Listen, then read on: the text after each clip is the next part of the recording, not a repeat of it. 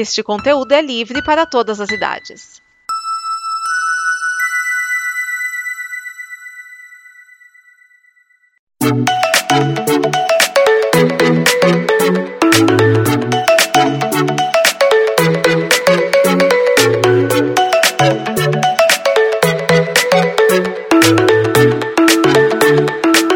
Olá a todos, eu sou Raoni Ferreira Gandra e sejam bem-vindos a Um Cineasta em Dois Atos. No ato passado, vimos os erros da Sony. No programa de hoje, vamos à vetete de espetáculo, aquela que saiu das cinzas e agora é uma titã da transcrição das HQs para as telonas. Esses são os quatro momentos de acertos da Marvel Studios. Montou todo um modelo de negócios bem estruturado. Esse assunto inteiro não caberia nesse snippet, mas é imprescindível falar. Resumidamente, ao vender suas franquias de sucesso para serem adaptadas nos cinemas, a Marvel não só conseguiu se reerguer, como entendeu que suas franquias tinham força nessa mídia. Os filmes que serviram de renascimento começaram com MIB Homens de Preto, de 1997, seguido por Blade, o Caçador de Vampiros, de 1998, e a detonação do boom de super-heróis, X-Men, de 2000. Com isso, a Marvel Studios, que não tinha papel ativo em produção cinematográfica, passou a estruturar um modelo de negócios que era uma tradução direta dos quadrinhos para o cinema, iniciada no lançamento de Homem de Ferro, de 2008. Daí, só foi ladeira acima, com filmes que, independente de sua qualidade, precisariam ser vistos para acompanhar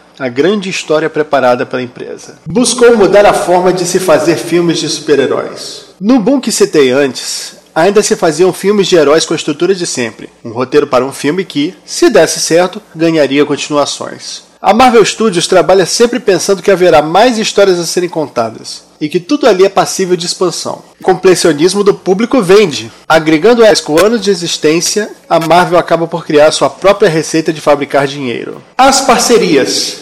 Quando se trata de fazer cinema com a Marvel, eles seguem a ideia de que qualquer tela pode apitar mais da história em constante expansão. A aproximação com a Sony acertou bem no ponto que deveria, mas a parceria com a Netflix trouxe a Berlinda personagens que nos quadrinhos foram relegados à segunda classe por muitos anos. Demolidor, Luke Cage e Punho de Ferro seriam os mais clássicos, e a detetive Jessica Jones a mais recente. Este pensamento expansivo culmina na criação da primeira série de supergrupo da Marvel Studios, Os Defensores, sedimentando a narrativa com heróis urbanos, uma das camadas variadas do universo cinematográfico da Marvel. Isso mesmo, as séries fazem parte do que é mostrado nos cinemas, onde o que ocorre em um interfere no outro fidelizou um público. Os filmes e séries criaram toda uma gama de novos aficionados por suas histórias, atraindo os mesmos para os quadrinhos. Não é uma via de regra, mas para qualquer empresa é bom utilizar um meio forte como o cinema para promover seus produtos. Mesmo que uma parte pequena passe a ler as histórias em quadrinhos, ainda é um aumento de vendas e potencialmente toda uma renovação de público que será saudável ao trabalho dos integrantes da editora. Até por isso que personagens foram alterados, nas obras de banda desenhada, aproximando os mesmos de suas contrapartes cinematográficas. Esses foram os grandes acertos da Marvel Studios. Fiquem ligados para o próximo programa, onde falarei dos erros da Casa das. Vejo vocês no próximo ato. E. corta! Esta é uma produção da Combo. Confira todo o conteúdo do amanhã em nosso site comboconteúdo.com.